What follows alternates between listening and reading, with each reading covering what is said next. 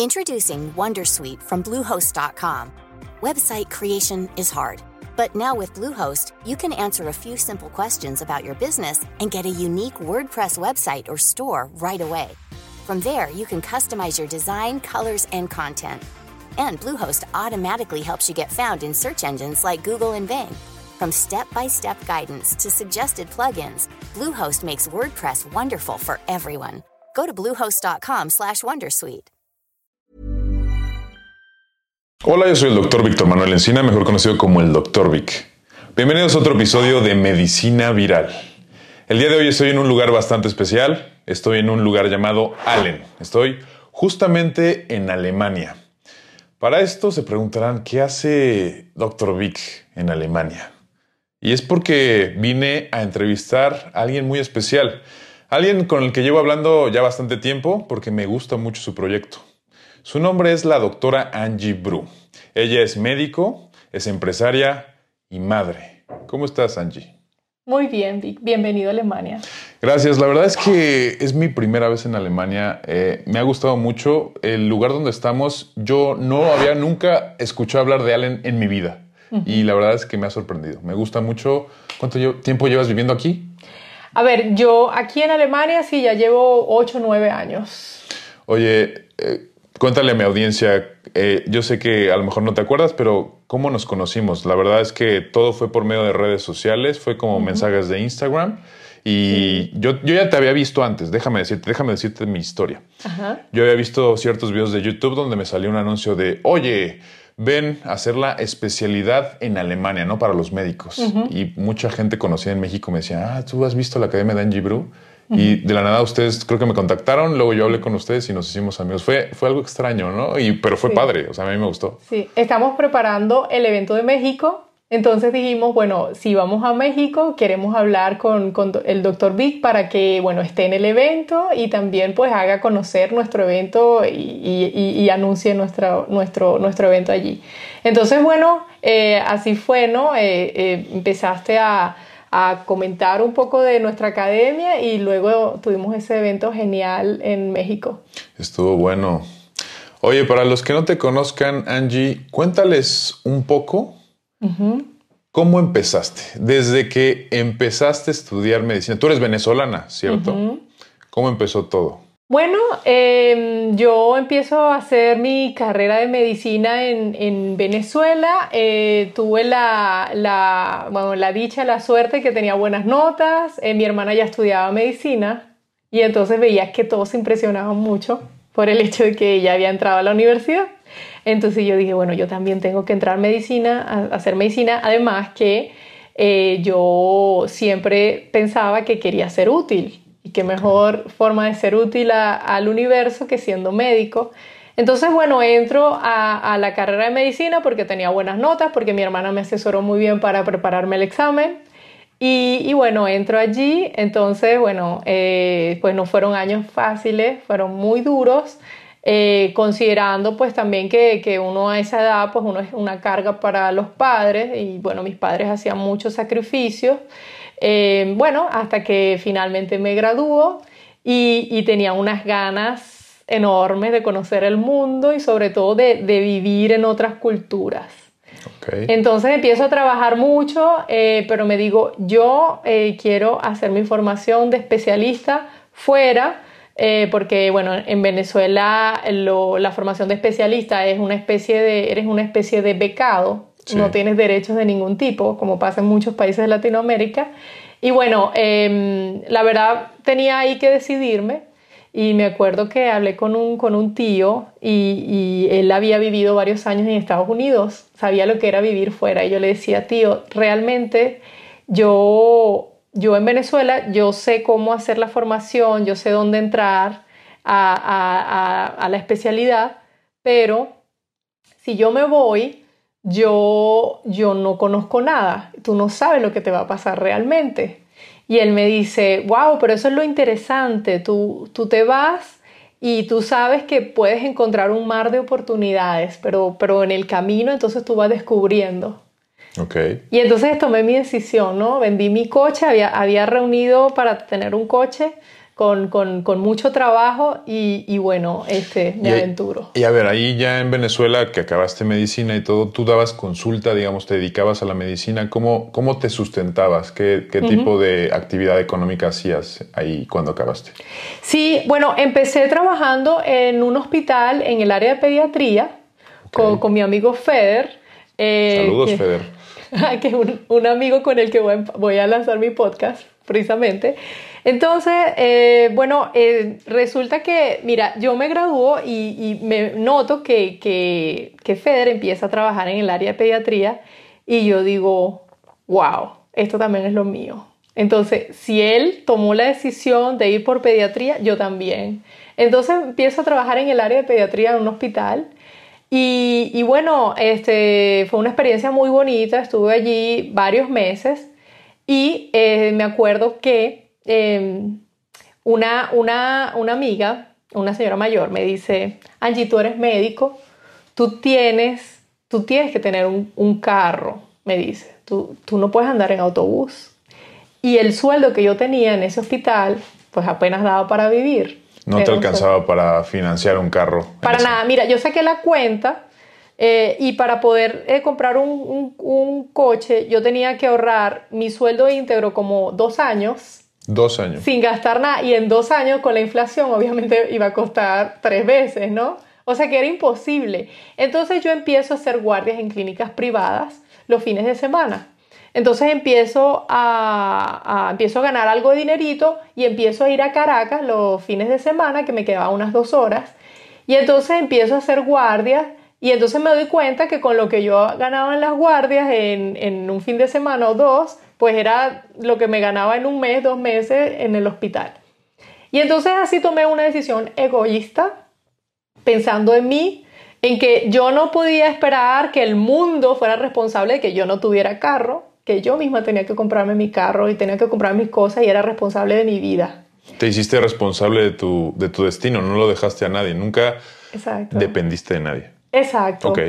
Sí, porque yo en, en, un primer momento me molesté, pero en mi situación, pero es que mis papás no me lo pueden comprar, ¿no? Sabes que a algunas personas los papás les pueden ayudar y entonces uno se siente como víctima, ¿no? Y entonces no, que no me lo pueden comprar y tal, pero yo entendí que yo era responsable y bueno, me puse, me puse manos a la obra, me puse a trabajar en ello y, y a los seis meses de estar haciendo mis guardias y mis cosas, ya me compro mi coche. ¿Y qué, si se puede saber qué carro era el que querías sí, comprar? Era, era una Terios, okay. era una camioneta Terios, eso fue por ahí en el año 2011. Y bueno, estaba feliz con mi coche, este, estaba por sacarle su seguro, entonces yo digo, bueno, tengo que invertir aquí en el seguro de, de los coches, que es carísimo, en Venezuela es carísimo porque hay muchos siniestros. Y yo quiero hacer mi especialidad y bueno, se dieron ahí una serie de cuestiones que me sale la oportunidad de irme en ese momento. Yo quería probar en España, ¿no? Okay. Europa, España. Y entonces yo vendo mi coche. ¿Lo acababas de comprar? ¿Lo vendiste? Sí, sí. La verdad nunca lo manejé. no lo disfrutaste, lo... lo usaste para que fuera tu enganche para, para irte a España. Fue mi, pat mi patrimonio. Tu patrimonio. Sí, entonces... Oye, mucho... un paréntesis antes, Angie. ¿Qué se vivía en Venezuela en ese momento? ¿Era 2011, dices? ¿2011? Uh -huh. eh, ¿cómo, ¿Quién estaba en el poder? ¿Cómo era la vida ahí? ¿Era peligroso o no era peligroso? Cuéntame un poco de eso.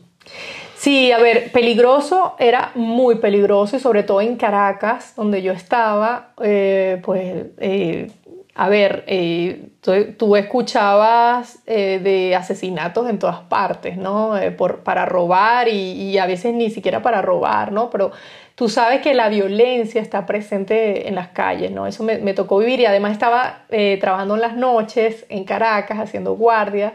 Entonces, claro, veía muchas cosas y eso también ¿no? me, me decía, yo tengo que protegerme a mí, ¿no? Y, y en este ambiente no estoy segura. Eh, eso por un lado, estaba en el gobierno Hugo Chávez Fría, ni siquiera se había, creo que en ese momento ni siquiera estaba eh, enfermo, que ya él, al final de, de sus días, él, él, muere en el 2013, que ya yo no estaba en Venezuela en ese momento, y bueno, de, después de, pasar varios años con, con cáncer.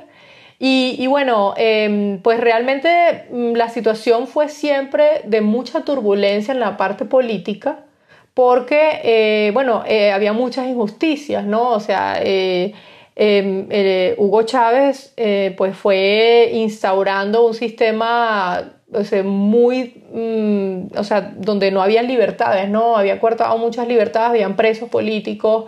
Eh, de hecho, en la universidad, en mis tiempos de universidad, siempre con mi amigo Fer, siempre nos las pasábamos en las marchas. Y, bueno, tuvimos algunos, algunos momentos de, de triunfo porque hubo una elección que los estudiantes universitarios eh, como que mm, hicimos, hicimos en cierta forma campaña, queríamos concientizar a las personas de, de votar. Una elección que era en contra de unas reformas de, las leyes que quería hacer Hugo Chávez y ganamos esa elección. Ah, Fue la única elección en, en, todos los años de gobierno que tuvo Hugo Chávez, que fueron como 16 años que estuvo en el poder. La única elección que perdió fue cuando estábamos en la universidad y estábamos organizando, o sea, haciéndole contra al gobierno en, esa, en esa elección. Pero mira, sí, fue, fue, fue, este, fue un momento espectacular para nosotros porque estábamos como eh, luchando contra un gobierno muy poderoso. Eh, él quería hacer una reforma para poder eh, ser electo indefinidas veces. Y en, la ley venezolana estaba que un presidente solo podía ganar dos, dos elecciones. Y recuerdo que en ese momento, eso fue en el 2007, fue Chávez apareció en cadena nacional hablando horrores de, de, de, esa pérdida, ¿no? Que fue, que fue una victoria, bueno, dijo muchas malas palabras del contrincante, que en este caso era la oposición y los estudiantes de medicina. Y eh, bueno, eh, de hecho tenían los, los brazos aquí ensangrentados y dicen los, los, los allegados de él que, que, golpeó todo lo que se le apareció ese día. Bueno, ese mal momento se lo causamos nosotros. Entonces, a los seis meses o un año después, vuelve a hacer la elección disfrazando un poco las cosas y ganó. Pero bueno, ese era el momento, era un momento de mucha turbulencia, siempre había manifestaciones de la oposición, eh, muchos amigos míos, bueno, a, todas estas yo me había graduado, ya la universidad estaba más concentrada en el trabajo que en la lucha política y eh, ya varios, varios amigos míos, no recuerdo bien si en ese momento después, amigos míos eh, fueron presos. Este, este, estaba, estuvieron presos muchos, algunos siguen presos.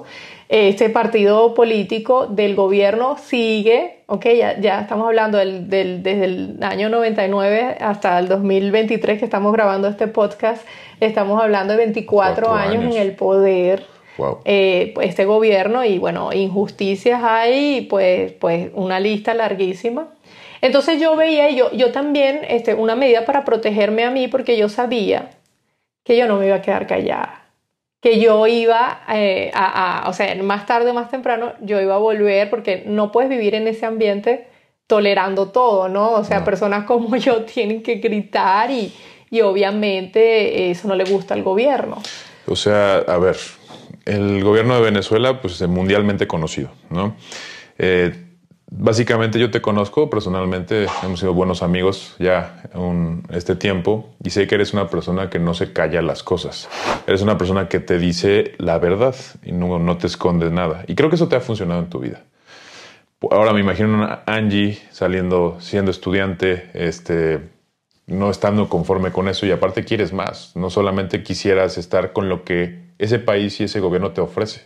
Entonces, tú decidiste irte a España te fuiste a España eh, y querías que presentar el examen de la especialidad, me imagino allá. El, examen MIR. El examen MIR. Cuéntame de eso. Bueno, eh, yo llego con todas mis ilusiones y resulta que pues cuando llego allí me doy cuenta que es una competencia feroz. ¿Por qué? Porque hay muy poquitas plazas, pero muchísimos médicos de Latinoamérica, incluso los de España, todos nos teníamos que medir en ese examen para escoger unas poquitas plazas. Los españoles, eh, imagínate, tenían que competir con todos los latinoamericanos que venían, o sea, también era hasta injusto con ellos. Y son muchos, ¿verdad? Son muchos latinos que van a hacer el MIR. Sí, miles, miles. No, no, tengo el número, pero sí son. Sí, sí, o sea, son muchísimos, son más de 10 mil. Entonces, este, resulta que, eh, claro, el nivel de la cantidad de plazas es muy poquita, los que había los, españoles también los preparan en la universidad para, para este examen MIR. Entonces, claro, hay muchas personas, tú te encuentras, muchas personas que también lo habían presentado varios años antes, o sea, que tenían años de preparación y yo tenía planificada una preparación de seis meses.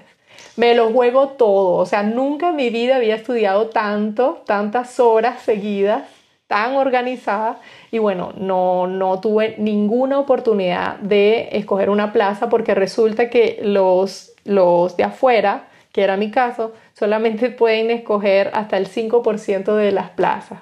Nada. Nada, o sea, no, eso, eso tienes que ser casi que el mejor, la mejor nota.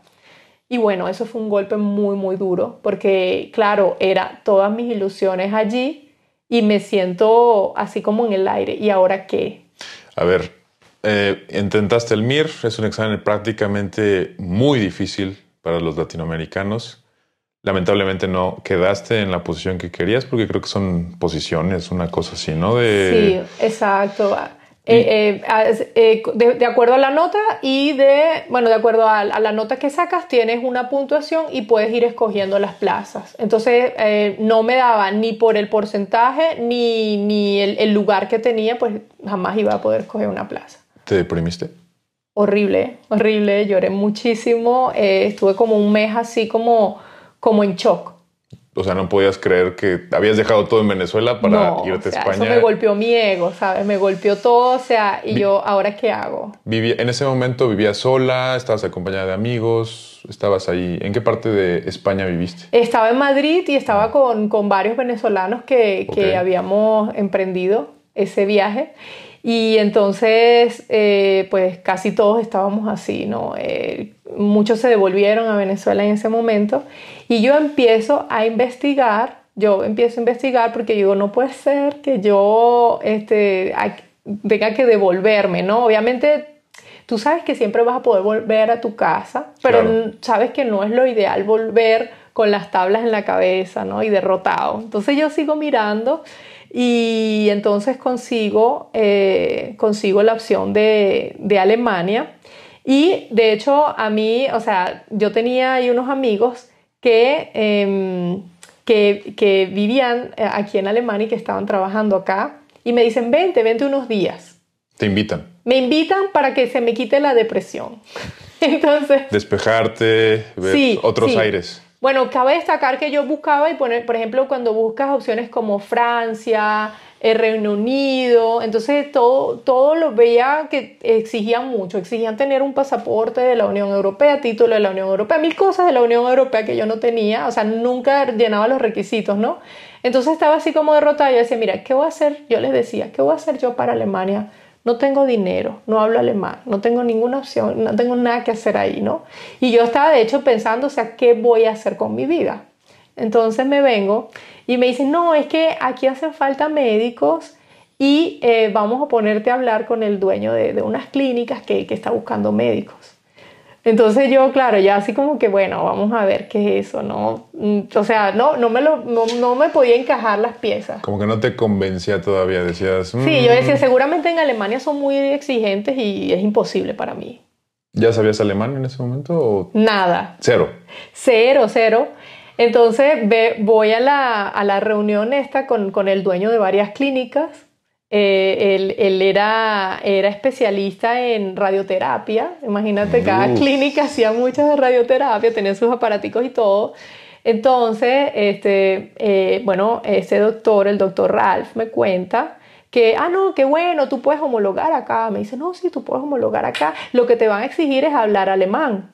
Y yo, ya está, ya lo aprendí, no te preocupes, ese no es problema. ¿Qué más se necesita? Le digo, no, sí, bueno, eh, tú haces tu proceso de homologación, pero eso es un proceso relativamente sencillo, o sea, no es muy problemático. Y bueno, aquí puedes ganar un sueldo de 5 mil euros eh, como residentes, puedes trabajar con nosotros en las clínicas eh, o puedes trabajar en, cualquiera, en cualquier clínica porque se necesitan muchos médicos. Cuando me dice eso, me dice, y tú puedes hacer la especialidad que quieras.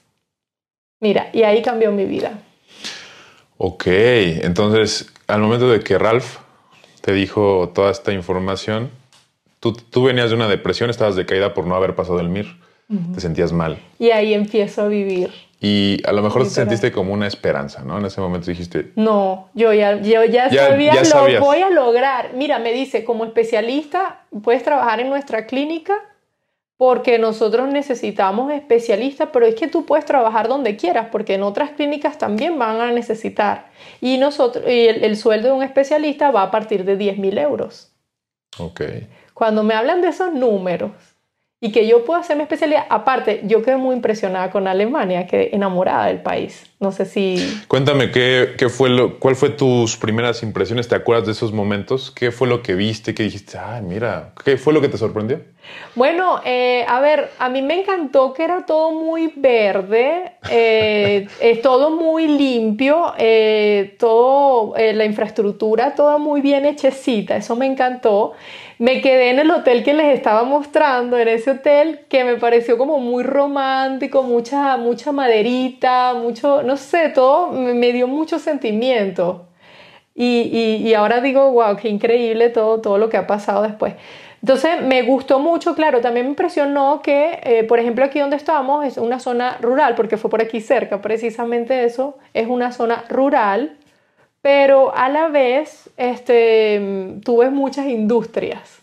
Sí. Ves muchas industrias, ves muchas empresas, incluso empresas internacionales, ¿no? Eh, eh, y entonces eso me, me, impresionó porque tú ves, tú ves que, hay este, que hay buena economía.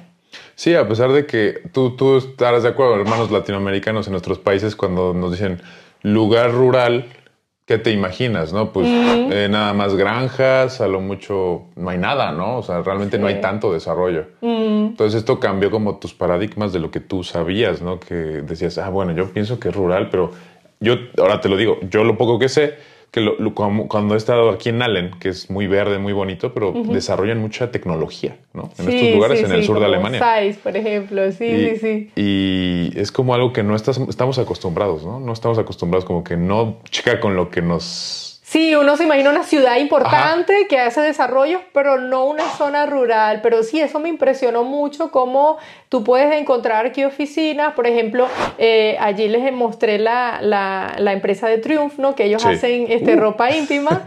Y, y, yo veía desde, desde eh, la habitación donde estaba a las personas que cosían allí eso, esa ropa íntima que, que es muy famosa, ¿no? Entonces, eh, sí, o sea, me, impresionó mucho la trascendencia del trabajo del alemán común. Sí. Que, son cosas que, realmente son, son, eh, son, muy organizados trabajando y, y, desarrollan, desarrollan de todo, ¿no? Ok.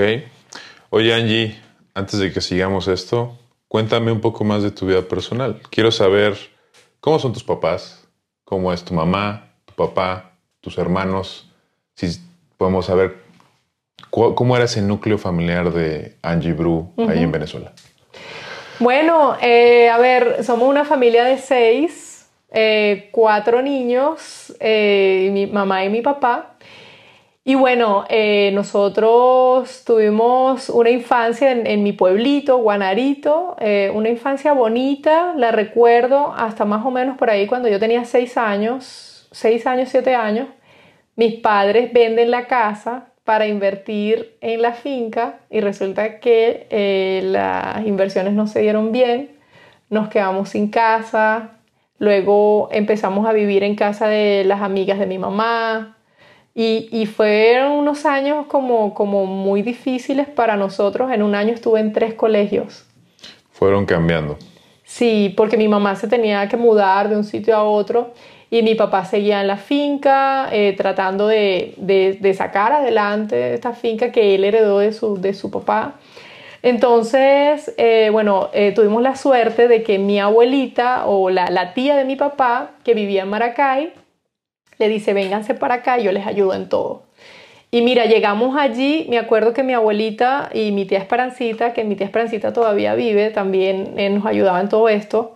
Este, nos inscribieron en los colegios y no nos tenían todo organizadito cuando llegamos, todos los libros de colegio, los cuadernitos, los, este, todas las cositas que necesitábamos, nos, nos dieron mucho amor, este, fueron grandes ejemplos, mi abuelita y mi tía Esperancita, eh, bueno, la abuela Clemencia, eh, fueron para mí esos pilares, ¿sabes? Que nos dieron como esa estabilidad. Luego con los años, pues nosotros fuimos brillantes en el colegio, mi hermana y yo, mis hermanos no tanto, pero, pero bueno, este, yo siento que, que nos, dieron, nos dieron muy buenos valores y, bases en la vida que, que mi papá y, y, mi mamá estaban pues un poquito eh, vamos a decir, ¿no? tocados con, con, con otros problemas y, y, quizá en eso pues, pues eh, estaban desbordados con cuatro niños. Sí. Eh, entonces, eh, pues de, de, mi papá tengo la parte intelectual, mi padre es ingeniero y siempre nos enseñó a, a, amar el, el formarnos. Papá siempre leía. Y recuerdo desde chiquitica siempre amaba la revista de Mecánica Popular y selecciones. Muy, famosa la revista Selecciones. Sí, y todos los días leía su revista cuando llegaba de la finca y nosotros nos acostábamos con él y empezábamos a, a leer, ¿no? Cuando vivíamos en Guanarito, luego que vivíamos en Maracay, pues igual, igual recuerdo siempre, siempre mi papá este, leyendo algo, formándose en algo. Y cuando le decía, papá, tengo que comprar este, este, esta cartulina, este libro, cualquier cosa, aunque él no tuviera dinero, yo no sé cómo hacía, pero iba corriendo y lo compraba. O sea, le encantaba que su niña le pidiera cosas para el colegio. Él se esforzaba para darte lo que tú necesitabas. Sí, sí. No, lo que nosotros necesitábamos, mis hermanos y yo, este, para la educación era prioridad y, papá siempre lo conseguía. Oye, Angie, eh, obviamente mundialmente conocido, Venezuela es un país hermoso, eh, tiene muchas cosas muy buenas. Ustedes tienen los primeros lugares en Miss Universo, eh, tienen historia, eh, tienen eh, gastronomía. Lamentablemente, en el mundo proyectan, ya sabes, Sudamérica, Venezuela, Colombia. Todos esos lugares, pues está, vaya, y en México también, reina de cierta manera el crimen, el crimen organizado, ¿no? Y sobre todo el narcotráfico. Sí. Es muy peligroso para los profesionistas como nosotros, ¿no? Como médicos, ejercer nuestra profesión en esos lugares. Porque, digo, yo te cuento una historia. Ah, eh, yo he tenido varios eh, compañeros que han secuestrado, han asesinado y han salido en los periódicos. Y son médicos, ayudan a la gente. Es en, los, en las zonas de peligro, en las zonas del norte de México. No sé si tú eh, tienes alguna de estas experiencias con colegas, gente conocida del crimen de que hayan vivido esto lamentablemente, si, son médicos, si son profesionistas que hayan vivido esto? Mira, la verdad no, em, y, eh, yo siento muy mucha tristeza porque realmente la gente en las zonas más humildes necesita tanto un médico y la verdad nosotros lo haríamos con tanto cariño, pero, pero uno tiene que protegerse uno, ¿no? Y, ha, habido, ha habido muchos casos, hubo hubo en, Venezuela hubo la situación de que los médicos reclamábamos eh, seguridad y reclamábamos pues, políticas ¿no? Eh, contra el crimen. Y por ejemplo, en este, eh, en este el gobierno solamente se preocupaban de decir que los médicos eran mercenarios. ¿En serio? Sí, sí, el, gobierno de, de, de, el fallecido Hugo Chávez Frías, que sigue siendo el mismo, el, mismo, el mismo partido político, ellos siempre mencionaron que, que, los médicos no se preocupaban por la gente, entonces de esa manera como que confrontaban a la gente contra el médico, ¿no? Pero oye, realmente Em, puede ser posible que un médico esté haciendo su trabajo en un, en un, en un centro de salud y que, y que por enfrentamientos entre bandas el médico esté ahí y paga los platos rotos. Entonces, em, eso fue una de las razones por las cuales yo, yo también decido salir de Venezuela, porque realmente tú no sabes qué día eh, puede pasar algo y, tú estás en medio, ¿no? Sí, Bastante, bastante arriesgado. Sí, sí, yo creo que eh, definitivamente eh, pues nuestros gobiernos tienen que organizarse contra la criminalidad y eso es un trabajo que nos va a costar muchísimos años. Pero bueno, aquí no solamente hablamos de, los médicos, es que, es que eh, toda, la, toda la gente sufre y, los políticos más que nadie también están, están siendo víctimas de, de toda la delincuencia y, yo te digo, y por eso es tan interesante lo que yo he aprendido aquí en Alemania. Entonces... Que sí se puede vivir diferente, que sí existen políticas contra el crimen, el crimen que a largo plazo, lamentablemente son a largo plazo, que sí generan eh, tranquilidad para la población. Entonces yo creo que nuestros gobiernos deberían de, mirar un poquito más a Alemania y ver cómo realmente se puede lograr grandes avances en este sentido. Bueno, y para concluir, para comentarte un poco de, mi madre, eh, mi madre, eh, ella no, tiene, no tuvo una carrera universitaria, eh, sin embargo, es una mujer muy luchadora que antes de tener sus hijos logró ser pues, una secretaria, tener su, su éxito en su trabajo y decidió dejar todo por sus hijos, por su hogar. Entonces realmente es muy admirable lo que hizo mi mamá y... ¿Cómo se eh, llama tu mamá? ¿se puede Auxiliadora, María Auxiliadora. Entonces le admiro mucho de mi mamá eh, la generosidad que tiene con las demás personas y eso de alguna manera me lo inculcó a mí y se, se enseña con el ejemplo. Entonces eso, con, e, con eso también me, me quedo de, de, mi mamá y, y le voy a dedicar el próximo libro que voy a escribir que se llama Lo que mi madre me enseñó en honor a toda esa, esa generosidad que mi madre me enseñó a tener con la gente. Qué bonito. Ahora veo de dónde sacaste eso, eh, Angie, dónde lo aprendiste. Saludos a la mamá de Angie. Eh, oye, Angie, volviendo un poco a esta historia ya que ha dado varios giros, pero llegaste a Alemania, eh, el doctor Ralph te dijo, existe esto. Te sentiste como en casa, tomaste la oportunidad. ¿Qué hiciste después? Cuéntame. Bueno, eh, ya yo regreso, tengo que regresar a España cuando, cuando él me cuenta esto porque era donde yo estaba legalmente. Y bueno, tenía que sobrevivir en, a sobrevivir en, España, sobrevivir. Eh, y bueno, ya yo tenía muy claro qué era lo que yo iba a hacer en mi vida, ¿no? Eh, yo tenía que prepararme para volver a venir, pero ya preparada con el idioma, eh, hacer el proceso de homologación como médico. Mientras tanto, en España empiezo a buscar trabajo, ¿no? empiezo, eh, empiezo a, postularme y me fue casi imposible conseguir trabajos. Me costó mucho conseguir trabajo. De hecho, la única opción que tenía para tener un trabajo medianamente estable era volver a presentar el MIR. Y ya la segunda vez, ya yo tuve más oportunidades y ahí pude obtener una plaza. Oh. la segunda vez. Y yo, pero no en la plaza, no era el área de pediatría que yo tanto quería. Era otra cosa. Era en el área de medicina nuclear. Eh, entonces, bueno, empiezo a trabajar allí y bueno, con mi mente en Alemania. Y mira, en medio de este proceso, resulta que conozco a Marlon, quien ahora es mi esposo, que es alemán. Ok, justamente pasas el MIR, entras a medicina nuclear, estás ya como tal trabajando ahí. Ajá pero conoces a Marlon.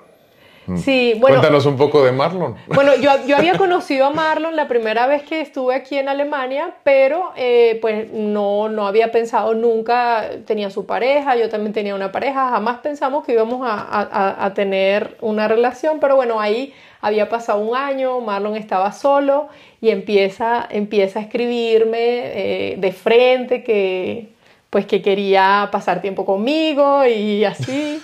Entonces yo, bueno, realmente yo digo, bueno, realmente el chico es interesante, no sé si va a haber química, pero es interesante. ¿Te llamó la atención?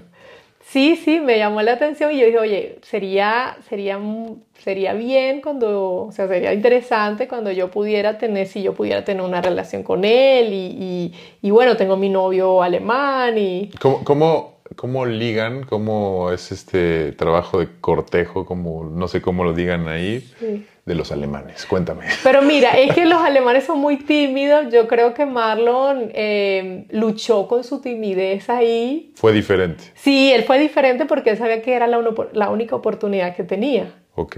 Porque yo obviamente jamás le hubiera dicho nada. Entonces él empieza, empieza a decirme cosas, ¿no? Eh, o sea, eh, empieza, empieza a escribirme por Facebook y, bueno, em, después que se empieza a escribirme por, Facebook, que me quiere visitar, que quiere que pasemos tiempo juntos, que, que yo era una chica muy interesante y, así, ¿no? Entonces, bueno, eh, acordamos entonces vernos en Alemania. Ok. Entonces nos vimos acá, em, nos vimos en, en quedamos en, en, vernos en el, en el aeropuerto de Stuttgart, ¿no? Cuando yo llego y me está esperando con un ramo de flores y yo, yo dije, bueno, para ayudar un poquito a que la relación surja, yo le voy a dar un besito y le doy un besito en la boca cuando, cuando lo veo. Y Marlon se quedó así impresionado porque no se Dijo, lo esperaba. wow, las latinas. Sí. Entonces, bueno, eh, la verdad me impresionó mucho esos días. Eh, fue muy detallista. A ver, preparó, por ejemplo, ese día fuimos a, a, a un lugar muy bonito en Stuttgart que tiene una, una vista muy bonita y se llevó una, unas copitas con, con champán.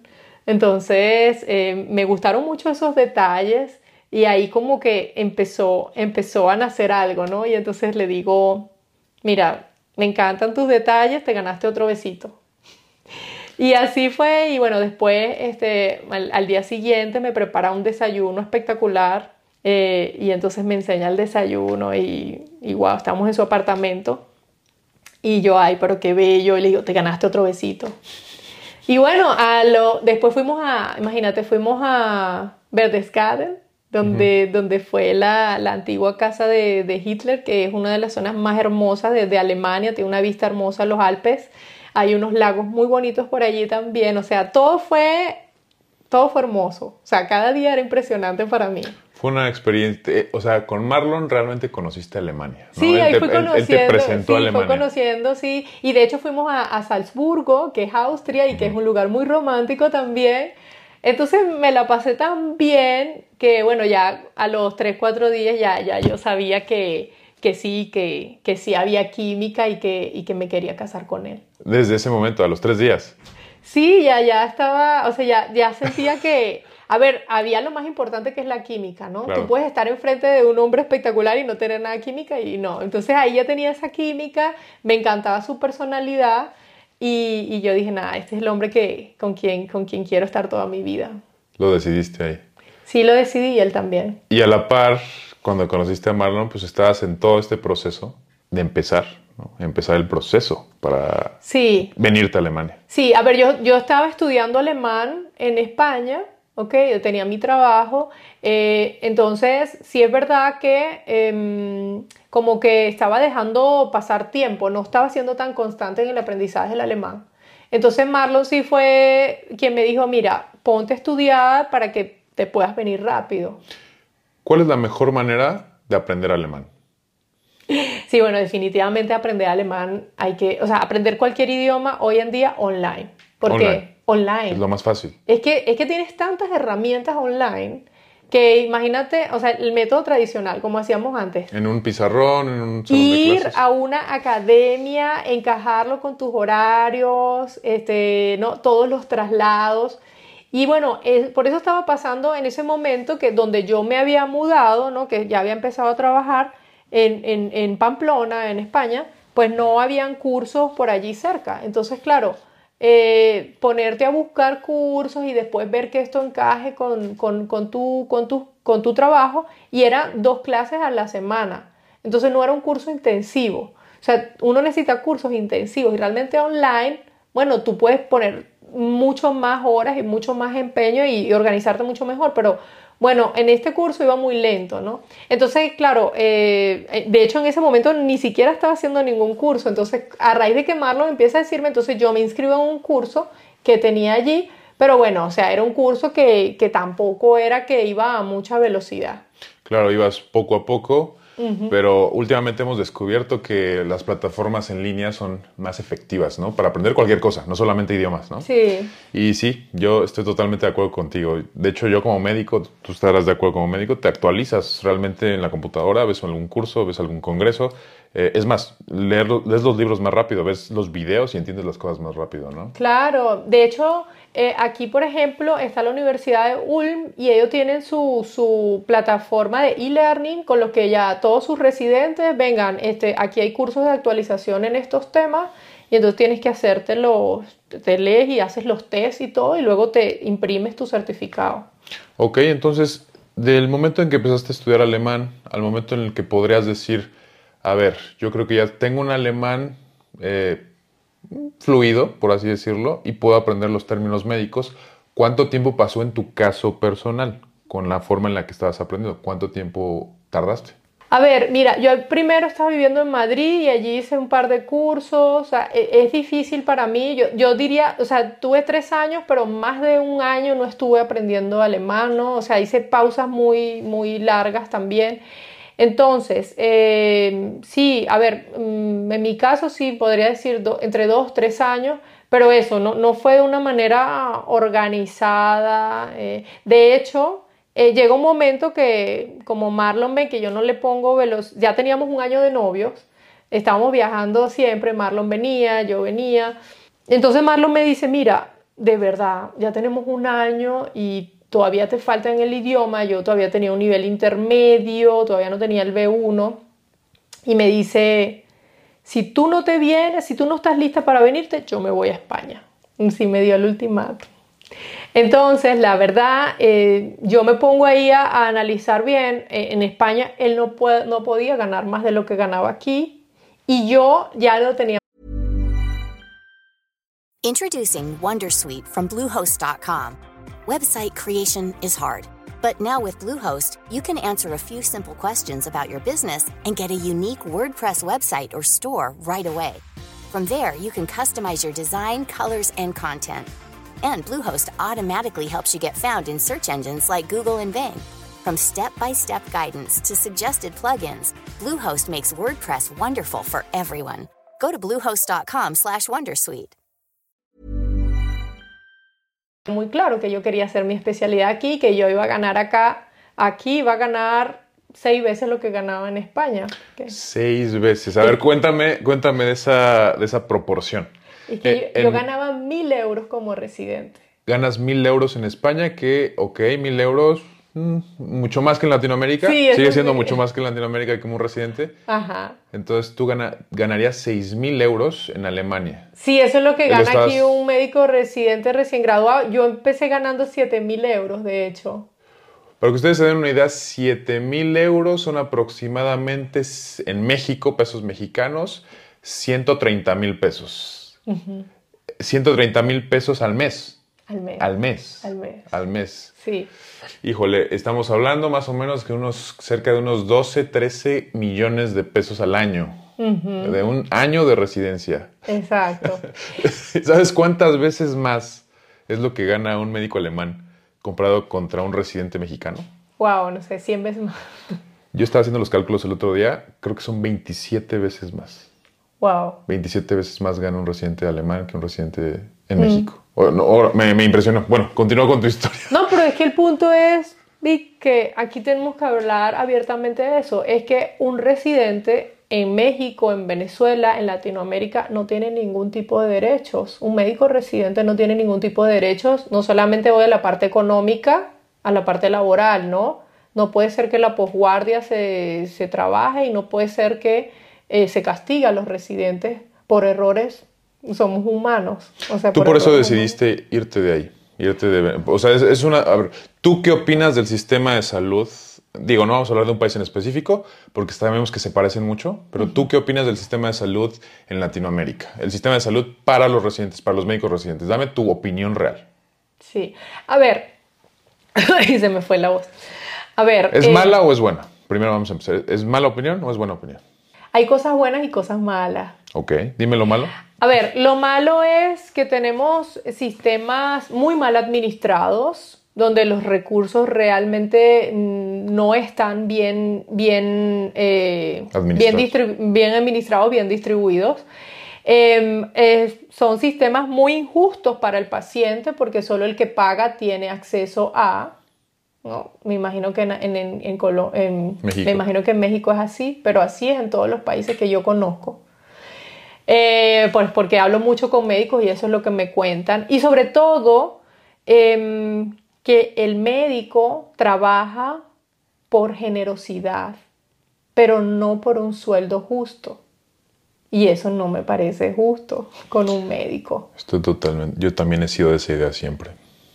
Eso no es justo. Entonces, eh, yo creo que eh, pues tiene que haber una forma de, distribuir, de distribuir mejor los recursos, ¿ok? Entendemos que no hay tantos recursos como por ejemplo Alemania, que es un país rico, y que en Alemania eh, pues el sistema de salud tiene muchísimos recursos económicos, ¿no? Ellos tienen falta de personal, ellos tienen otro tipo de problemas aquí en Alemania. Cuéntame un poco de eso.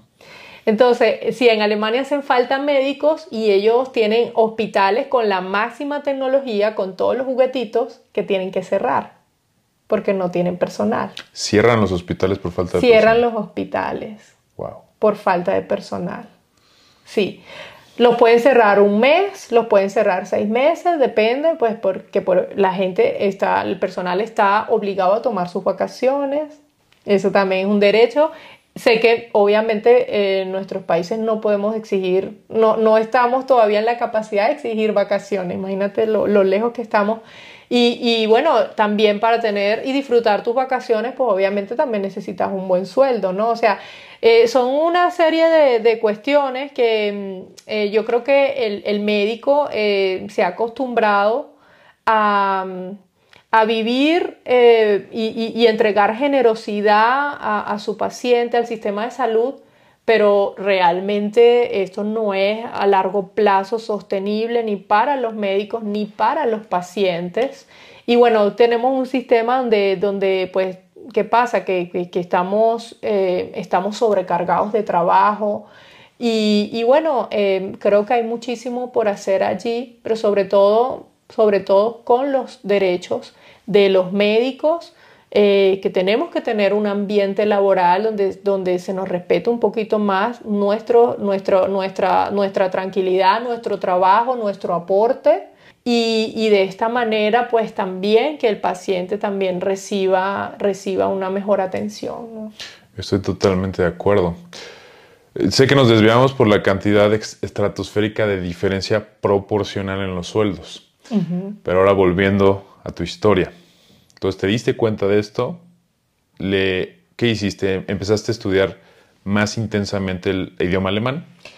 Sí, empecé y, bueno, y ya empecé a, entrar en la realidad de que tenía que renunciar a mi trabajo allí y que, y que ya mi, mi futuro estaba acá. Y fíjate, Vic, si yo hubiera estado trabajando en el área de pediatría. En España. En España. Hubiera sido tan duro no sé si hubiera sido capaz de renunciar, aunque no tuviera tenido el sueldo. Pero claro, es bonito cuando tú trabajas porque amas tu trabajo más, por el, más que por el dinero, ¿no?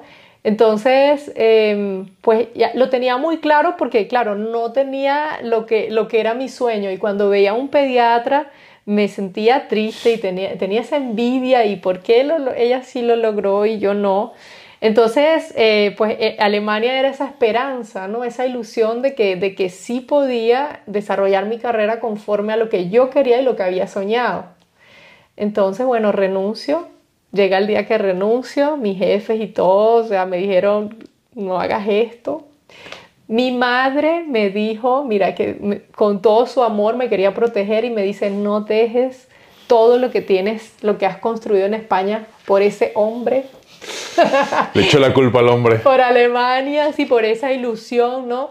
Pero yo estaba muy bien informada, ¿no? Ya Marlon se había dado la tarea de investigar todo donde yo tenía, donde podía trabajar, donde tenía que homologar mi título, donde iba a hacer cada documentación, ¿ok? Era como una jungla de información allí, pero, pero él, mi novio, me, se había encargado de organizar todas mis cositas y, y ya estábamos preparando mi viaje, entonces, claro, llego en cierta forma pues reina a Alemania porque bueno ahí ya tenía pues tenía mi novio que me estaba esperando ya muy ilusionados organizando para casarnos.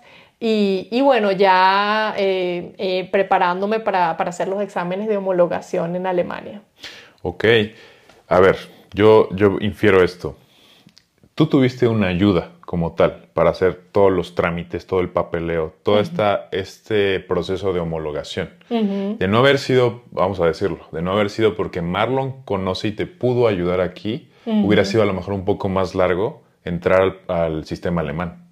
déjame decirte. Sí, la verdad no me lo puedo imaginar, no me lo puedo imaginar, me resulta muy difícil pensar en una persona que no tiene apoyo, que no tiene alguien aquí que te está esperando, que te está preparando todo. O sea, para mí fue el proceso VIP, ¿no? Todo, todo, todo preparadito. Aún así cometimos algunos errores. Em, mira, yo cuando llego, yo estaba como muy concentrada en, ah, bueno, eh, tener la comidita Marlon, tenerle su casita ordenadita, todo limpio. Y yo quería ser la, la, la pareja perfecta. Y resulta que a los tres meses me doy cuenta que no estoy avanzando en el alemán. ¿Qué está pasando aquí? Y le dije, bueno, Marlon, lo siento, pero yo me voy a dedicar a mis cosas entonces me meto en, un curso intensivo de alemán, tenía que viajar a Stuttgart una hora eh, y luego, eh, para que ustedes vean, tampoco era el, mejor método, pero bueno, yo conseguí un curso intensivo en Stuttgart, tenía que viajar una hora y luego volver una hora en el tren, pero bueno, de esa forma ya yo fui avanzando. Ya yo fui avanzando en lo que era lo mío. Y también es verdad que uno se desvía mucho, ¿no? Por eso les quería contar, uno se desvía mucho, ¿sabe? Muchos distractores en ese camino. Y, yo aún estando en Alemania, mira cómo hay distractores. Entonces, bueno, empiezo a prepararme en, en, en, la parte que me faltaba del alemán, porque todavía me faltaba el examen, el nivel B2, el nivel de conversación, y después empiezo a preparar mis exámenes de homologación también en, en Stuttgart. Y bueno, resulta que como al año ya presenté mis exámenes, homologué y bueno, el día más feliz de mi vida cuando aprobé el examen de el último examen de homologación. Quedaste y te yo creo que te sentiste muy bien. A ver, pero mira, Muchos eh, hermanos latinos tienen este problema cuando van a otros países. Dicen, oye, quiero irme, pero me da miedo. No sé, me voy a sentir solo, no voy a estar acompañado, nadie me va a apoyar, mm. no sé qué hacer. Y yo también eh, alguna vez quise irme a Estados Unidos a hacer la especialidad, pero mm. ese tipo de cosas como que decía, híjole, es que no sé, porque en Estados Unidos es el USMLE para presentarlo. Pero dije, no, mejor me quedo aquí, en, me quedo en México, allá en México pero todos tenemos ese miedo, ¿no? Yo veo que tú no te importó tanto eso, porque te fuiste luego, luego a España y luego te fuiste a Alemania y, sin pensarlo, vaya, es que estábamos hablando de los test de personalidad y Angie me contaba que es, pues sí, es una persona más sociable, es una persona que no tiene problemas para comunicarse con la gente, pero vaya, no todos son así. Mm. ¿Qué, ¿Qué, consejo le darías a la gente que se va a otros países, en específico a Alemania, cuando dice, tengo miedo, voy a estar solo. ¿Cómo le voy a hacer? Bueno, fíjate que yo les he contado casi que toda la parte bonita, pero obviamente eh, también había muchos momentos difíciles, ¿no? O sea, como lo que conté cuando estuve deprimida, o sea, me di mis golpes, me di muchos golpes. Y de hecho, cuando yo llego aquí a Alemania, ok, muy bonito, ya Marlon y yo teníamos un año de novios, pero ahí tocaba la convivencia. Y tuvo momentos muy difíciles. Y yo estaba presentando exámenes con muchísimo estrés eh, recuerden que había pasado años en España eh, para, poder, eh, para poder convalidar y empezar a trabajar, o sea, años estudiando, o sea, fueron cuatro años es que yo estuve en España, cuatro años. Cuatro años. Hasta que me voy a Alemania pasan cuatro años. Y ya en Alemania pues estuve un año sin trabajar, entonces... Em, en todo este tiempo, o sea, me sentía en muchos momentos frustrada porque estaba luchando, siempre luchando o sea, no, no llegaba como un momento de descanso, un momento que decir, wow, ¿no? Hasta que eh, terminé, cuando terminé el examen KP, em, ok, ya estoy homologada, pero todavía eh, va a ver si consigo el trabajo, ¿no? Lo conseguí al mes y ahí, ahí, sí, ahí sí fue ese momento de, ¿no? Lo lograste. Cuando llego a ese hospital, y, eh, trabajando en el área que yo tanto había soñado, cirugía pediátrica. Hubiera sido imposible en España, imposible en Latinoamérica, con un sueldo de 7 mil euros. Cuéntame cómo, cómo sentiste el día que empezaste a rotar en cirugía pediátrica mm. por primera vez en tu vida. Claro, ahí cuando entro, ahí cuando entro es que ese fue mi momento de que lo logré. Porque hasta ahí fue una lucha y fíjate que no fue una lucha de uno ni de dos años, fueron muchos años, eh, desde que yo salí en Venezuela, de Venezuela en el 2011 hasta que en el 2016 yo logro entrar, este, fíjate, ahora me río, pero fueron muchísimos años. Quizás si yo hubiera sabido en un principio que me iban a tocar cinco años de sufrimiento, quizá ni siquiera me aventuro y quizá pierdo todo lo que tenía Alemania para ofrecerme, que ya tengo más de ocho años en este país cosechando éxitos y, ha sido una vida maravillosa. ¿no? Entonces, eh, eh, sí van a haber golpes, van a, ser, van a haber momentos difíciles, el éxito no es lineal, sino que te caes, te caes, te caes y te levantas y eso es lo que te hace crecer. Entonces, eh, pues sí, sí, también he tenido miedo, pero, pero la curiosidad me ha podido. Y bueno, yo le digo a todos, cualquier que sea la vida que tú quieres, el sueño que tú quieres, ese proyecto, lucha por ello y que no, que no te llegue el final de los días y que dijiste, wow, no, no luché por mis sueños, ¿no? Porque es lo más bonito. De hecho, fíjate que mi sueño se convirtió en otra cosa. ¿no? Porque mi sueño era, ok, hacer mi especialidad en Europa. Ese era mi sueño y al final lo he logrado de alguna manera, pero em, mi sueño pues también era, pues, o sea, mi sueño se convirtió después en Alemania, ahora, ahora la academia, ahora ayudo a otros médicos, eh, mi familia, ¿no? Muchas cosas que, que realmente en ese primer momento no lo veía. Nunca te imaginaste que se iba a transformar de esa manera lo que tú en un principio querías, ¿no? Y fue mejor allá al final ves para atrás y dices, estoy en el lugar adecuado, ¿no? Yo creo que es lo que piensas. Antes de que pasemos a la academia, cuéntame, ¿tú sufriste algún tipo de racismo, xenofobia o tuviste alguna dificultad en Europa, tú como venezolana? Me cuentas de, estuviste en España y en Alemania. Cuéntame un poco de tu experiencia. Uy, a ver, em, yo no recuerdo así, o sea, no, no soy de, de piel oscura, ¿no? Eh, o así de, ¿no? Que se me vean mucho los rasgos latinos, porque mi papá también tenía raíces europeas y mi mamá también, quizá por eso. Pero bueno, eh, mira, yo te diría, es que es todo lo contrario. O sea, siempre, siempre mis compañeros de trabajo, mis jefes, siempre me han dicho, ay, vamos a hablar español, ustedes bailan reggaetón, en la playa me voy a México, digo, en las vacaciones me voy a México, en las vacaciones me voy a España, ¿no? O sea, aquí en Alemania sienten atracción. O sea, de verdad, si yo puedo definir una manera... Por los latinos, por la gente la, Por la gente latina, por la vida, o sea, por la vida nosotros los latinos, nosotros somos alegría, somos reggaetón. ¿Sabes?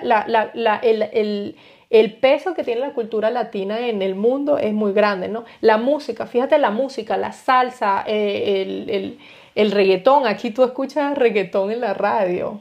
Tú escuchas Despacito, tú escuchas Bot Bunny, bueno, esa música no me gusta, pero eh, se escucha, ¿no? Yo cuando la escucho en la radio la quito, la quito rápido, ¿no? Pero a ellos, a ellos les gusta, ¿no? O sea, le, le encanta, le encanta, les encanta hacer, a los alemanes les encanta hacer vacaciones en, en, en, en España, vacaciones en el Caribe. Entonces, eh, sí, los alemanes, mire, no tengan absolutamente nada de miedo. De hecho, las personas que tienen un poquito de colorcito, las mujeres me dicen, a ellos les encanta y que, y que más bien lo notan, lo sienten más atractivo. Se, sienten, muy atractivas las chicas. Y em, bueno, aquí como aprenden un poco de español en el colegio, ¿ok? Casi todo el mundo aprende español en el colegio. Y em, también eh, el, español es de hecho el, el idioma más aprendido como idioma extranjero en, Alemania. Oh, no sabía. sí, sí, les encanta hablar español a los alemanes. Entonces les interesa mucho. Sí, entonces te habla. Mira, yo un día me preparé para, para mis niños, estaba, eh, después, después que trabajé en cirugía pediátrica, trabajé un año en pediatría, después trabajé en psiquiatría, en psiquiatría pediátrica. Entonces, bueno, gané bastante experiencia en esa área aquí en Alemania. Eh, en psiquiatría pediátrica me acuerdo que un día les hago una dinámica a mis niños de aprender de unas palabras, unas frases en español. Y les encantó. Eso les encantó, les encantó. Entonces vinieron los niños, vinieron también eh, el resto de personal, porque ellos también querían aprender las frases, ¿no? Y fue muy gracioso. Y entonces los niños sabían palabritas. Y yo decía, pero ¿dónde aprendiste eso? No, la, las canciones, decían. O sea, tenemos un idioma muy importante en el mundo. Y todo lo contrario a que los estereotipos que tenemos de Alemania, ¿no? Que en América nos muestran otras cosas de Alemania y uno llega aquí y es completamente diferente. Son buena onda, son alivianados, eh, les atrae la, la cultura latina. Hay muchas oportunidades y vaya, o sea, como que no, nunca nos han educado con la realidad, ¿no? En Latinoamérica. Sí, ahora que lo pienso, creo que antes de venir acá tenía hasta miedo, ¿sabes? Porque te acuerdas, o sea, cuando, cuando me invitaron, yo dije, ¿qué voy a hacer yo para allá? O sea, tan, tan, tan, nunca te imaginas que te van a recibir acá con los brazos abiertos y que, y que vas a disfrutar tú de lo bueno de este país, ¿no? No, es algo que no, no pensarías. Oye, Angie, eh, sé que eres una persona que te gusta ayudar eres altruista. Eh, ese es el término de la gente que se preocupa por los demás sin esperar nada a cambio. Eh, después de que pasaste por todo este proceso y entraste a la especialidad y conociste a Marlon, tú decidiste hacer ahora una academia. tengo entendido que una academia que ayuda a los médicos latinos ahora a venirse para acá y facilitar el proceso que tú sufriste de cierta manera desde España y fue un poco largo para ti. Claro. Cuéntame de tu academia. Bueno, fíjate que cuando estoy en el hospital y yo me entero que están cerrando los hospitales, los servicios, eso para mí fue un shock, ¿no? Y yo digo, yo tengo que decirle a mis amigos médicos Oye, vénganse para. O sea, que, o sea, yo digo, pero, pero, pero si yo tengo un buen sueldo y yo tengo un buen trabajo, yo creo que esto les gustaría a todos. Y yo sabía que a muchos les había costado encontrar un país que te recibiera. Porque, claro, venezolanos están dándose golpes por muchos países, ¿no? Entonces yo dije, wow, entonces empiezo a crear los programas pensando en, mi, en mis colegas venezolanos y, y fíjate, bueno, empiezo, empiezo, a, empiezo a publicar mi, mi, historia en las redes sociales y empiezo a asesorar. ¿Cómo iniciaste en Instagram? ¿Dónde iniciaste? ¿Facebook? ¿Cuál fue tu...? Empecé publicando en Facebook, haciendo lives y después empiezo a hacer live en Instagram y veo que, que me, la gente le, le, le, interesaba mucho mi, mi, mi historia, todo lo que contaba de ejercer en Alemania y em, me acuerdo que, bueno, empiezo a crear los programas y, me impresionó mucho que las primeras personas que, que, me contactaron y que me dijeron, mira, yo quiero que tú me ayudes, eran colombianos. Sí, los primeros fueron colombianos y es que, mira, en Colombia tienen que pagar para poder formarse como especialistas. O sea, ellos todavía lo tienen más difícil que, que, cualquier otra. Que cualquier otro, ¿no?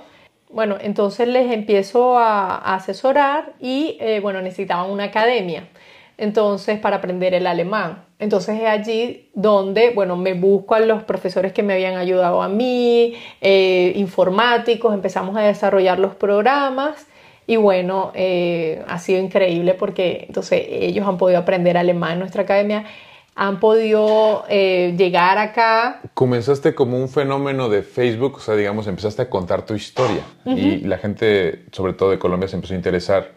Y ahí tú, o sea, ¿dónde fue el momento donde tú dijiste, voy a hacer la academia? ¿En qué momento tú decidiste, quiero hacer esta academia para ayudar a los médicos? Bueno, allí mismo, o sea, estaba asesorando y entonces eh, me dice una amiga que estaba creando cursos online, me dice, Angie, vamos a hacer un curso de alemán. Y yo le digo, pero wow, esto es, esto es ambicioso, ¿no? Y Marlon me dice, no, mándalos al Goethe Institute que es eh, pues, el, el, instituto de alemán eh, más famoso que hay, ¿no? que es parte, bueno, es recomendado por el gobierno alemán. Y yo le digo, no, pero es que ellos quieren aprender alemán conmigo. entonces, yo no quería mandar a la gente a otro lado, ¿no? O sea, entonces, mm, bueno, ahí empezamos a desarrollar los programas Marlon y yo. ¿No? O sea, Marlon yo, ya yo, eh, bueno, había aprendido inglés, había aprendido alemán, entonces ya tenía una idea de lo como yo quería, como yo quería hacer un método más efectivo y empezamos a crear entonces este material audiovisual. Eh, al principio fue sencillo, luego le empezamos a crear más y más cositas. Hoy día estamos muy orgullosas porque estoy segura que tenemos una de las mejores academias online, si no la mejor, y, y tenemos materiales muy, muy modernos que, que ninguna otra academia tiene. Entonces, eh, bueno, ahí empezamos a ver los resultados, ¿no? Ya con nuestra academia, ya Marlon estaba asesorando en la parte de, de, la parte final del proceso, porque las personas aprendían el idioma y luego tocaba pues hacer toda la documentación, el trámite de homologación y los exámenes. Entonces también les ayudamos en esa parte y bueno, ya tenemos más de 10 alumnos que viven aquí alrededor, o sea, más de 100 han homologado en toda Alemania. Y es bonito, ¿no? Porque yo no me, iba, no me iba a imaginar que iba a tener una familia aquí viviendo, tú los conociste en una parte, aquí viviendo cerca de mí. Y es que ellos se sienten cómodos cuando están cerca de Marlon y de mí, porque nosotros somos como esa referencia acá, ¿no? Tú, sí. tú te quieres ir a un país, tú quieres estar donde están tus amigos, donde están esas personas que quienes tú sientes cercanos, porque el día de mañana cualquier cosa te pueden ayudar. Estaba revisando números y es, algo es muy cierto.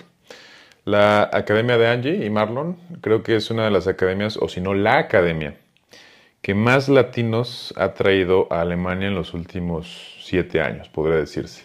y, has hecho, bueno, has roto récords. Yo creo que eres como la, persona que más ha importado latinos aquí. Y Exactamente. Por, a ver, ¿por qué, ¿por qué crees que ellos te prefieren a ti? ¿Por qué la gente ha conectado con ustedes y no ha conectado de otra forma? Dice, voy contigo. ¿Por qué? O sea, yo, yo te puedo decir algo, porque yo hablé con uno de tus una de tus alumnos y no solamente les das como, vaya, la, preparación académica, el idioma, sino que ustedes, como tú dijiste al final, son parte de su familia. Cuando te vienes a Europa, estás por tu cuenta. Claro. Y los, los apoyan mucho, ¿verdad? ¿Tú qué crees? ¿Crees que sea ese, ese factor que hace que la gente quiera ir con ustedes? Claro, definitivamente sí. Y, bueno, nosotros nos tomamos muy a pecho esa responsabilidad de, de, acompañar a cada uno eh, en, en, las cositas que surgen, ¿no? O sea, de repente, oye, este eh, no funcionó así, entonces nosotros buscamos soluciones. O sea, yo, yo creo que cada uno de nuestros alumnos nos busca a nosotros es para que nosotros eh, al final pues les podamos solucionar los problemas que se presentan. Entonces, los problemas son muy variados, ¿no? O sea, cosas que no pasan, pero, pero nos, Marlon y yo nos tomamos a pecho eso, ¿no? O sea, yo estoy para limpiarles el camino, para que ellos puedan hacer su camino, porque para mí es mucho más sencillo solucionarles esos problemitas que para ellos. Entonces, bueno, nosotros eh, trabajamos esa parte y también que que pues nuestros alumnos son, eh, pues son seres humanos y, necesitan ese cariño, ese calor eh, de, bueno, vamos a celebrar un fin de semana, vamos a estar acá. Y bueno, como ya yo pasé por todo este proceso, creo que pues se identifican conmigo también, o sea, porque este, este torbellino de emociones que yo viví, pues es la misma que, que ellos este, pasan en todo este proceso. Entonces, bueno, tener a alguien que, que está allí para para, para escucharte, ¿no? para apoyarte y para acompañarte a luchar por los sueños, pues, pues yo creo que no tiene precio. Ok, muy, muy interesante y eso es una parte que todos quieren escuchar. Cuéntame de algo, ¿cómo ahora ya viviste todo eso, estás apoyando a todos tus alumnos? Cuéntame en general cómo es la vida. ¿Cómo es la vida aquí? Tú vives en Allen. Eh, eh, sí, vives en Allen, sí, ¿verdad? Vengo a las eh, afueras, a las afueras 15 de minutos de a 15 minutos de Allen. Sí. Eh, ¿Cómo es tu vida? Cuéntanos un poco. Sé, a ver, yo les puedo decir algo. Ah, yo soy fan de los coches. Este, lo primero que vi cuando este, llegué aquí. La cochera de Marlon. La, cochera de Marlon me, me, enseñó su Aston Martin y sus dos Porsches. Y eso fue como, wow. O sea, y ustedes como que, ah, sí, nuestros coches, está bien. Bueno, fíjate, cuando yo empiezo a trabajar, el primer coche que nos compramos fue un Mustang. Sí. sí, a ti te gustan los Mustang también. Nos compramos tengo uno, tengo uno y es Sí, Marlon quería, ¿no? Quería comprarse ese, eh, un coche así deportivo. Después nos compramos un BMW y después nos compramos un Porsche, la camioneta Porsche. Y en el 2011, bueno, en el, en el 2010, y como el 18, dos años después de estar yo trabajando, nos compramos nuestro primer apartamento. Ok. Entonces imagínate, o sea, yo como les he contado, pues desde, desde que tenía, hasta que tenía seis años no tenía mi propia casa. Entonces, poder tener mi hogar... ¿Qué sientes? ¿Qué sientes que te costó tanto trabajo en Venezuela, tanto trabajo en España y ahorita pues, básicamente estás consiguiendo lo que querías. Claro, ¿no? Y ni siquiera este, lo, lo, podía encajar, ¿no? O sea, el hecho de que mi hijo nació ya teniendo su apartamento, o sea, en ese momento fue un apartamento. Em, a ver, yo, y era mi sueldo de médico, ¿ok? Marlon también tenía un sueldo así parecido al de médico, ¿ah? él trabajaba en la industria farmacéutica. Pero bueno, o sea, yo creo que, em, yo creo que eh, y eh, aquí todo médico este, tiene un sueldo que es estandarizado y todo médico tiene, em, o sea, vive muy bien. De hecho, em, cuando eres especialista y tienes tu propio consultorio, ganas eh, mucho más que cualquier otro profesional. Pero es que así debe ser, porque el aporte que genera, el aporte que genera un médico a una sociedad es incalculable. La salud es lo primero. Entonces, en Alemania se valora al médico y bueno, eh, a ver, el médico tiene, tiene buenas ganancias con, con, su trabajo, sobre todo trabajo especialista, pero un residente, pues mira, yo como residente, pues ya tenía para, para vivir bien, ¿no? Entonces, em, así, aquí, pues uno tiene una vida cómoda, pues la parte económica, ¿no? Con tu, con tu trabajo, no solamente como médico, también eh, otros profesionales, eh, o sea, los profesionales, profesionales ganan muy bien en, en Alemania en general, ¿no? Y eh, bueno, por otro lado, eh, como ustedes estaban diciendo, uno vive muy tranquilo. Sí. Sí, yo creo que si uno pudiera definir la vida, es una vida tranquila. O sea, en ese sentido el alemán es aburrido porque todo lo tiene como este, muy bien organizado. En el sentido de que, ok, con mi trabajo yo pago mi jubilación, voy a tener una jubilación tranquila, yo pago mi seguro de desempleo, si pierdo el trabajo, tengo un año para vivir con el 60% de mi sueldo. Entonces, todo lo tienen así como muy organizadito. Entonces, eh, la educación también es muy buena. Tú no tienes que pagar un colegio porque pues, los colegios públicos son una maravilla. De hecho, los colegios alemanes son famosos en todas partes del mundo. Entonces, eh, así yo lo defino, ¿no? Una, una, una vida tranquila, eh, con tus lujos, yo diría que sí porque también este, cada, toda persona aquí, esto no es un privilegio de los médicos, toda persona tiene eh, sus 30 días de vacaciones, más los feriados, o sea, todo el mundo viaja, todo, todo, todas las enfermeras, el fisioterapeuta, o sea, toda persona que trabaja, todo, que trabaja aquí en Alemania tiene sus vacaciones. Entonces se van para México, se van para el Caribe, eso es lo que ellos aman en sus vacaciones, o se van a, por ejemplo, a Asia, ¿no? Entonces, esa es la vida de, los alemanes y esa es la vida que, ahora me, está tocando a mí también. Tienen un, buen, buen nivel de vida. Oye, Angie, te voy a preguntar. Sé que tú más o menos conoces los salarios de los especialistas aquí en Alemania. Tienes una idea, ¿no? De cuánto, cuánto van. Puede variar, ¿no? Dependiendo de la región, no sé. Pero te puedo preguntar algunas especialidades y me puedes decir, cuánto es lo que pueden estar ganando como residente y como ya este médico de, base de hospital? Los médicos del hospital ganan lo mismo independientemente de la especialidad. O sea, lo mismo y va a variar de acuerdo a la experiencia y de acuerdo al cargo. Entonces, un médico recién graduado gana 5 mil euros, aproximadamente 5 mil euros sin guardia. Con las guardias está ganando pues más como 6 mil, 7 mil euros, depende de las guardias que haga. Y eso va aumentando con los años hasta eh, un residente del quinto, sexto año que gana eh, como 7 mil, 8 mil euros con, con, guardias, puede llegar hasta 9 mil euros, depende de la cantidad de guardias que haga. Eso sería un número, un residente entre 7 mil, 9 mil euros. Y un especialista en el hospital gana entre los 10 mil y los 20 mil euros. O sea, los 20 mil euros los ganan los jefes de servicio según el Instituto Nacional de Estadística porque ellos no tienen un sueldo estandarizado. Todo médico residente pues entra en su, en su, ¿cómo es? en su entrevista y no tiene que negociar los sueldos porque ya están estandarizados. Un R1 va a ganar tanto. ¿no? Ahora, el médico que tiene su propio consultorio gana a partir de los 20 mil euros y varía mucho. ¿Por qué? Porque de acuerdo a la cantidad de servicios que preste, por ejemplo, un especialista que tiene dos especialidades gana más que uno que tiene uno. Entonces, aquí en Alemania, ¿por qué el médico especialista gana tanto? O sea, un, radiólogo eh, que tiene su consultorio con todos sus aparatos, pues está ganando 80 mil euros mensuales. 80 mil euros mensuales. Mensuales, sí, sí. Ok, ok. Sí, eso es sueldo, esa es la ganancia bruta. Ganancia bruta hay que descontar de ahí. Los impuestos. Eh, los impuestos y las obligaciones. Pero ahí es ganancia del médico, ya se ha pagado todos los, todos los, todos los empleados, todos los equipos, todo el personal, ¿no?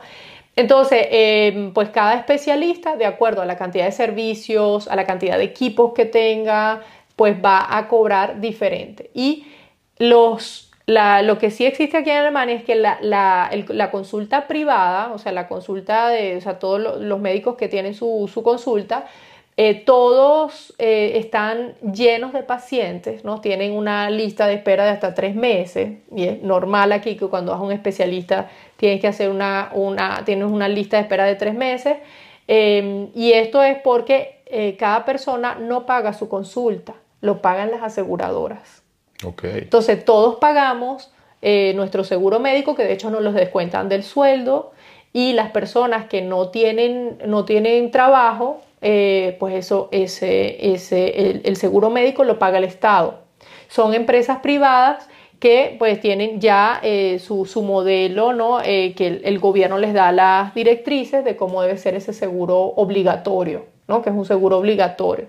Entonces, bueno, ese seguro no, te, no tiene límite, te cubre de todo, ¿no? Y entonces la verdad funciona muy bien, ¿no? Para los especialistas significa pues que tienen su propio consultorio, pues eso, que ellos van a tener muy buenas ganancias porque siempre van a tener el consultorio lleno. Oh, ok, entonces es, a ver, aquí en Alemania se remunera muy bien al médico y es una profesión muy apreciada por los sueldos que reciben que creo que en muy pocas partes del mundo se puede emular. A lo mejor en Estados Unidos, pero el sistema es totalmente diferente y más difícil de hacerlo. Entonces creo que sí, Alemania es, a mí se me hace una, opción interesante para los que quieran hacer una especialidad. Oye Angie, ¿y planeas continuar con la academia, ayudar a más médicos, todos los que puedas? ¿Tienes algún otro proyecto que tengas planeado a futuro? Sí, tengo varios proyectos que laten ahora en mi corazón. Eh, bueno, ahora estamos ampliando, no solamente trabajando con médicos, sino también con otras profesiones, porque los mismos hospitales nos han pedido enfermeras, fisioterapeutas, eh, técnicos de, bueno, todo el área de la salud, ¿no? Que se necesita mucho.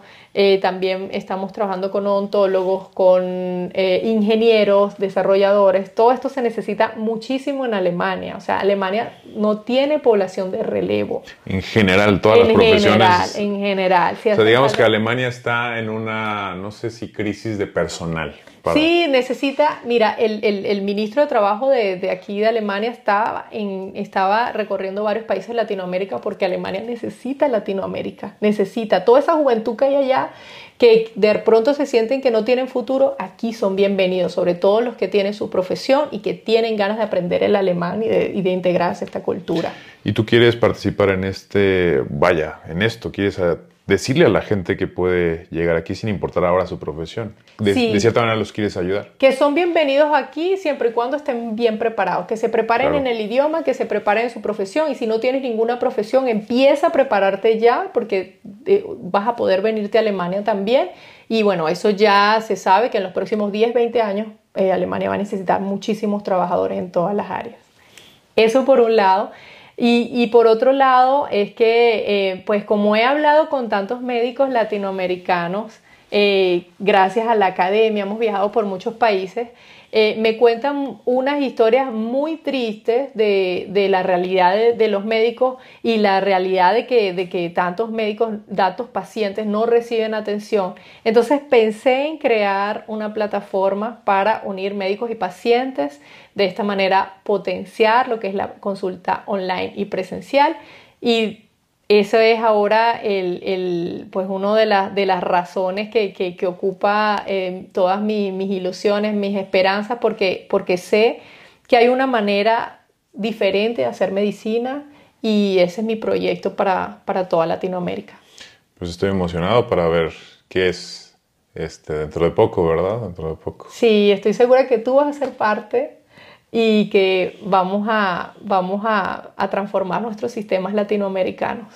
Me, me, parece increíble tu idea y tu altruismo, Angie. Eres una persona realmente fuera de serie. Te quiero felicitar por lo que haces. Gracias. Y toda mi admiración hacia ti, a Marlon, a todos los de la academia. Creo que es algo muy importante lo que están haciendo y están haciendo un cambio para todos nuestros compatriotas latinos. Sí y, Alemania, y Alemania es quien más se está beneficiando y del talento que estamos trayendo. o sea, directamente estás beneficiando al país, eh, tú, de cierta manera. Es algo, es algo admirable. ¿Quién, lo iba a decir? No te lo imaginabas, ¿verdad? Sí, sí, no me, no me imaginaba que, que realmente Alemania iba a ganar tanto con, con nosotros. Oye, Angie, eh, ya casi terminamos y quiero pedirte, eh, mucha gente eh, tiene dudas, tiene miedo. ¿Qué les puedes decir a ellos? Yo, yo les puedo decir que la mejor idea es contactarlos directamente a ustedes, ¿no? Pero ¿qué les puedes decir a todas las personas que todavía no se deciden por esta oportunidad, por estas dudas que vienen planeando y postergando y postergando, pero lo tienen que hacer ya? ¿Tú qué les puedes decir a ellos? Bueno, yo le digo primero que nada que, que, se dediquen un tiempo a ustedes mismos a reflexionar qué es lo que quieren en su vida. Porque muchas veces con el ajetreo o lo entregado que estamos en nuestro trabajo, en nuestra familia, nos olvidamos de nosotros mismos. Y no estamos bien y, y nos olvidamos de nuestros sueños, nos olvidamos de, de vivir la vida que queremos. Entonces, eh, yo les invito a tomarse ese minuto de reflexión y decir, ¿estoy contento con lo que tengo, con lo que he logrado, con el lugar donde estoy? ¿O me siento eh, poco valorado, no estoy sacando mi máximo potencial, podría ser mi especialidad y no la estoy haciendo? Entonces no permitas que, que, el entorno y que el ajetreo te, te, te, saque de, de lo que realmente es importante para ti. Cuando tú estés bien, cuando tú estés luchando y logrando tus metas, todos los que están a tu alrededor, tu familia, tus pacientes, todos van a estar mucho más contentos porque eso se irradia, ¿no? Van a notar que te sientes mucho mejor. Entonces, em, primero, pensar en lo que te hace a ti, lo que te llena y luego infórmate muy bien. Si deseas, en este caso, Alemania, como podría ser cualquier país, como podría ser cualquier reto. Eh, infórmate muy bien y nosotros en nuestras redes sociales tenemos mucha información, ¿ok? Es importante que te informe y esa información te va a bajar el miedo. Ya en sí la información te va a bajar todo ese miedo. Y bueno, luego eh, pues llénate de coraje, toma la decisión y enfréntate a quien te tengas que enfrentar, porque los que más te aman te van a decir, quédate aquí, quédate tranquilito, no hagas nada extraordinario. Entonces, eh, pues ahí te toca a ti enfrentarte al mundo y, bueno, convertirte en eso que, quieres lograr. Increíbles palabras y mucha motivación para todo el público. Ella fue la doctora Angie Bru, una amiga personal que quiero mucho. Yo soy el doctor Vic y este fue un episodio más de Medicina Viral. Nos estamos viendo en el próximo episodio.